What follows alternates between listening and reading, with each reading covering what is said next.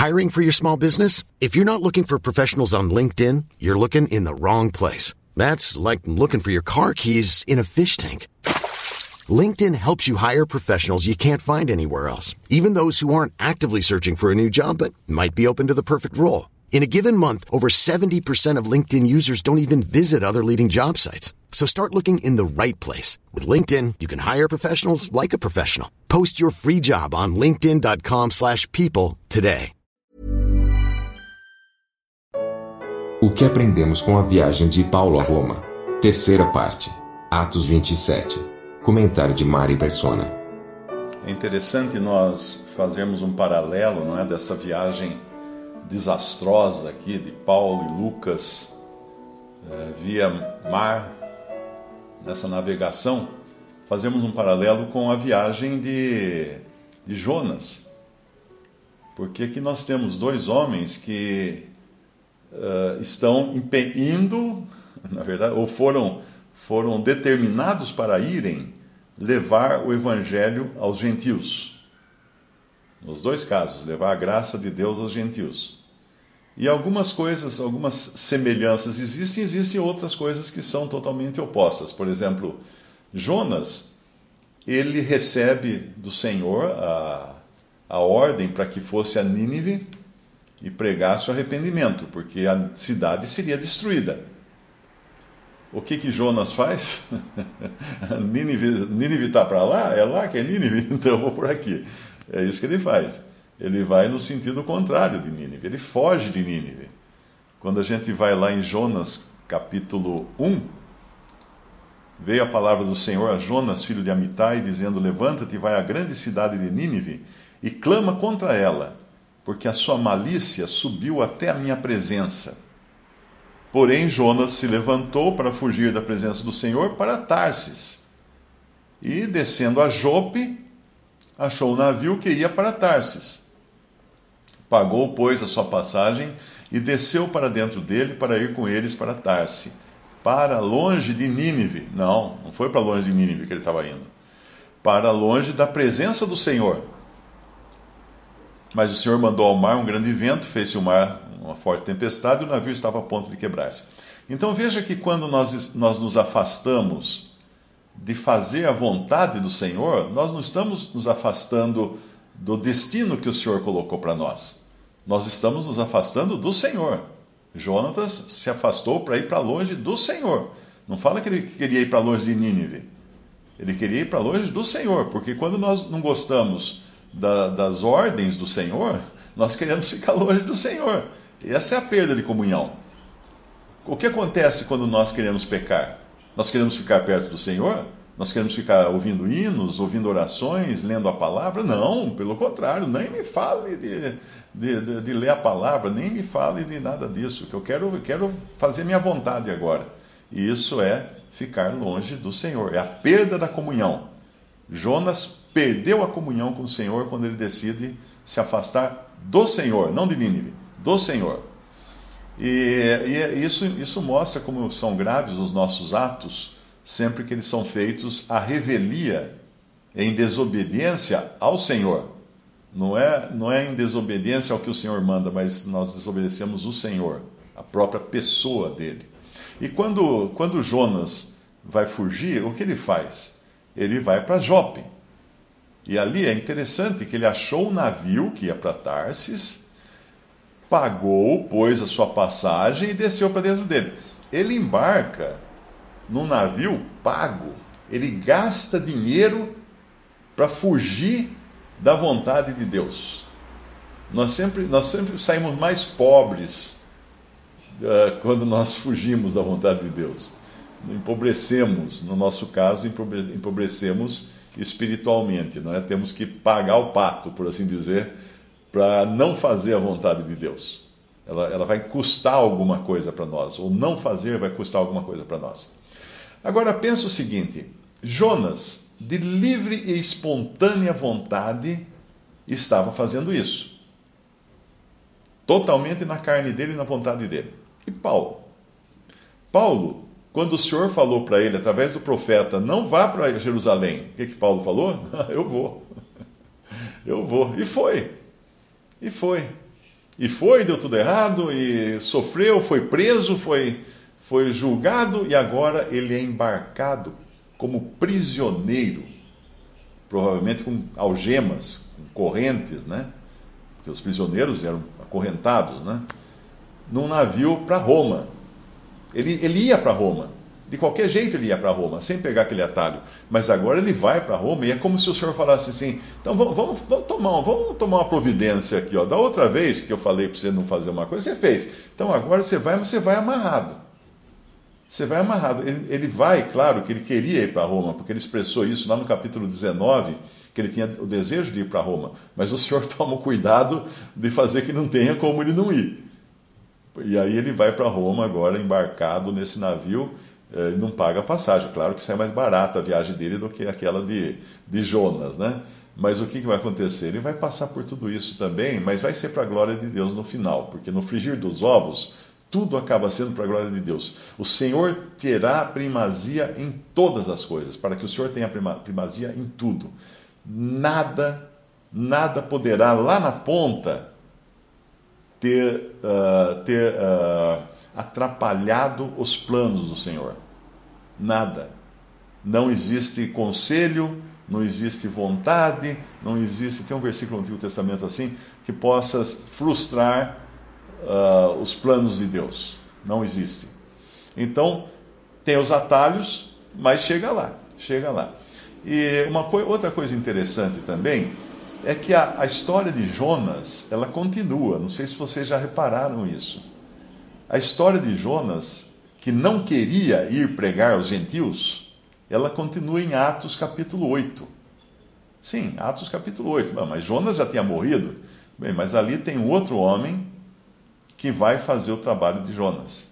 Esse outro homem é chamado Pedro. Você abre em Atos, Atos capítulo 8.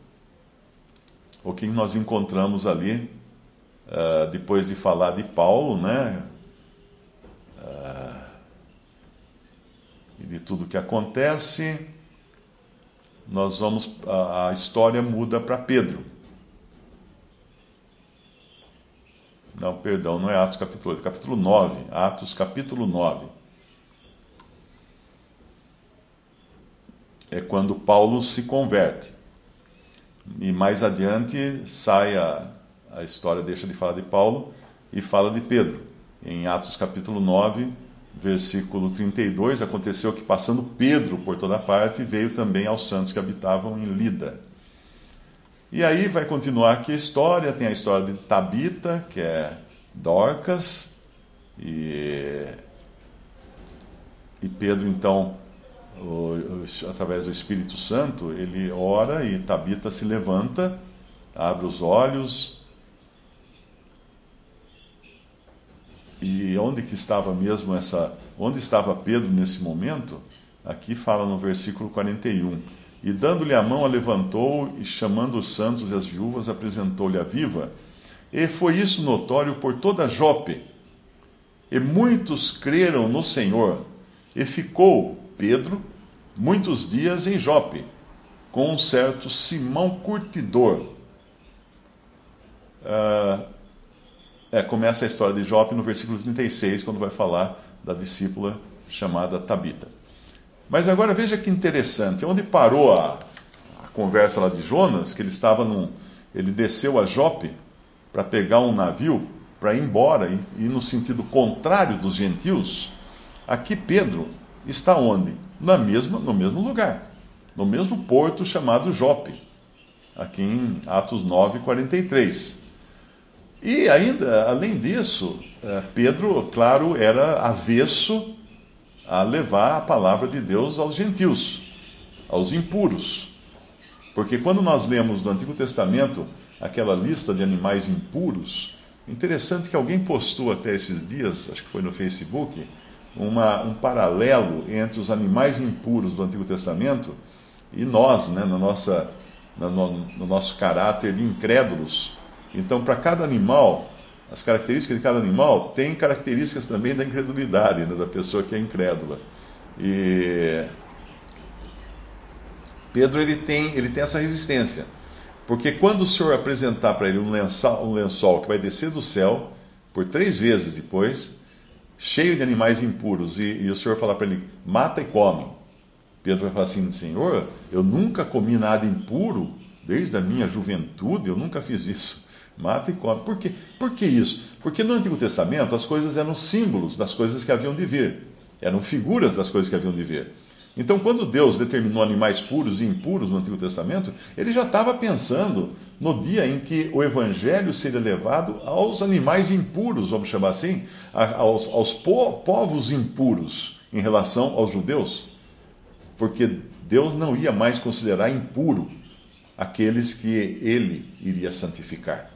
E essa foi a lição que Pedro teve que aprender de forma meio chocante. Mas você, você percebe que Pedro está em Jope, então, que é o lugar, o porto de onde Jonas quis fugir da vontade do Senhor, mas ele está na casa. Olha como é, como é, como é, como é uma coisa contraditória, não é? É uma coisa contraditória. Ele está na casa de quem? Ele está na casa de Simão, o curtidor.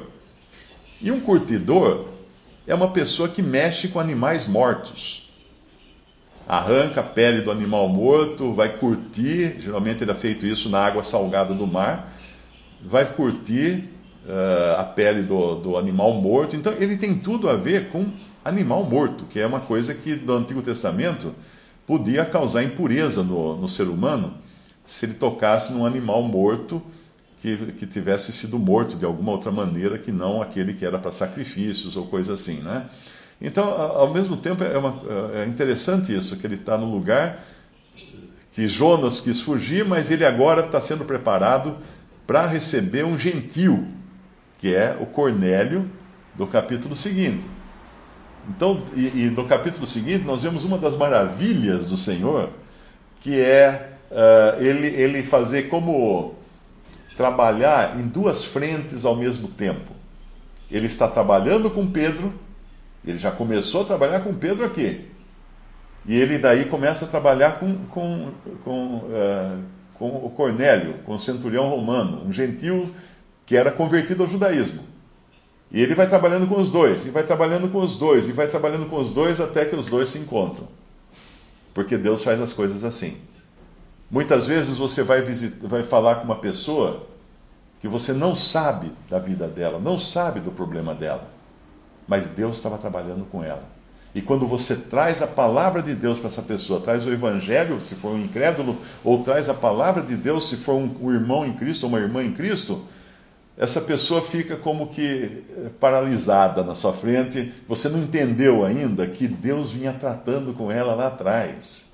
Ele veio trazendo ela para o funil e pôs ela no funil, o mesmo funil em que ele colocou você, porque às vezes você não queria ir naquele lugar, você não queria conversar com essa pessoa, você não queria uma outra coisa, mas Deus foi tratando com você até por os dois, pimba, no mesmo lugar, no mesmo momento, num, num, num, num tempo que poderia estar em qualquer lugar, podia ter acontecido qualquer coisa, mas aconteceu aquilo naquele momento, naquele lugar. Nada na vida de um crente acontece sem razão. Nada. Então, todas as circunstâncias agora que nós encontramos aqui, uh, Paulo passando nesse capítulo 27 de Atos, elas estavam no plano do Senhor, no versículo 23. Porque esta mesma noite o anjo de Deus, de quem eu sou e a quem sirvo esteve comigo, dizendo: Paulo, não temas, importa que sejas apresentado a César, e eis que Deus te deu todos quantos navegam contigo.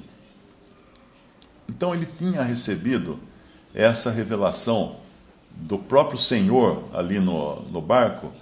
Uh, geralmente, quando você lê uh, o anjo de Deus ou o anjo do Senhor, na, na Bíblia, o anjo, com o artigo o, e não um anjo. Quando é o anjo, é o próprio Senhor em uma aparência angelical. Quando é um anjo, é mesmo um anjo, um mensageiro do Senhor. Agora aqui, aparentemente, era mesmo um anjo, embora a versão corrigida diz o anjo do Senhor, Se você abrir na versão atualizada, diz um anjo do Senhor. Se você abrir na versão brasileira, vai dizer como a corrigida, o anjo do, do, o anjo do Deus a quem pertenço. Né? Na, na versão da Bíblia Ave Maria, tradução católica, é um anjo de Deus. Na tradução CNBB, também católica, um anjo do Senhor. Na tradução do Darby, em inglês, um anjo de Deus.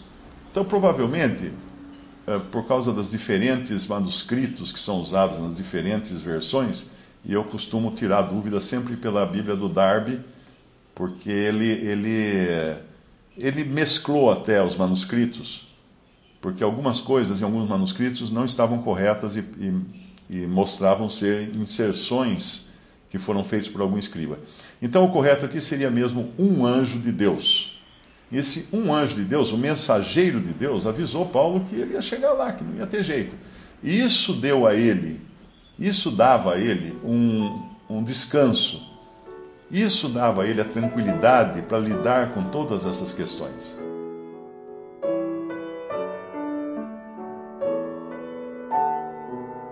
Visite respondi.com.br. Visite também 3minutos.net.